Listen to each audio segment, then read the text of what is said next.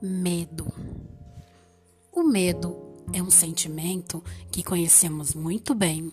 Vira e mexe, ele aparece nos momentos mais diferentes. Temos medo de um montão de coisas.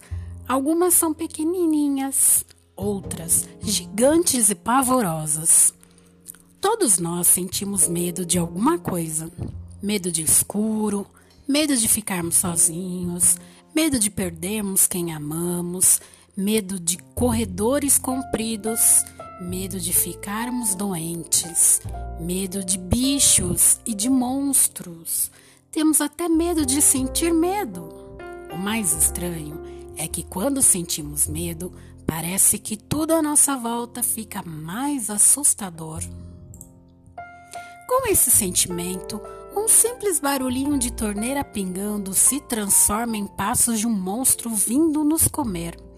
As sombras dos galhos de uma árvore parecem ser mãos enormes que querem nos pegar. E o pio de uma coruja parece o barulho de um fantasma assustador. Sentimos medo porque precisamos nos proteger.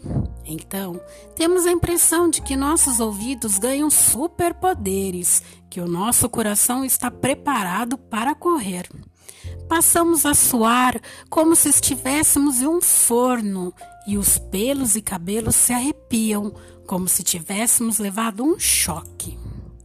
É normal sentir medo, principalmente do que não conhecemos, porque nessa hora tudo parece estranho, mas não podemos sentir medo o tempo todo.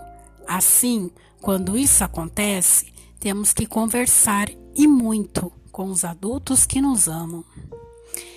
Eles também sentem medo, mas sabem explicar para nós o que são as coisas do mundo e as que não conhecemos. Eles podem nos mostrar que o escuro existe, porque existe a luz, que corujas não são fantasmas e que corredores não são infinitos, que as árvores balançam por causa do vento e que essas mesmas árvores possuem flores lindas que se abrem de dia. Tudo bem, já sabemos que é normal sentir medo.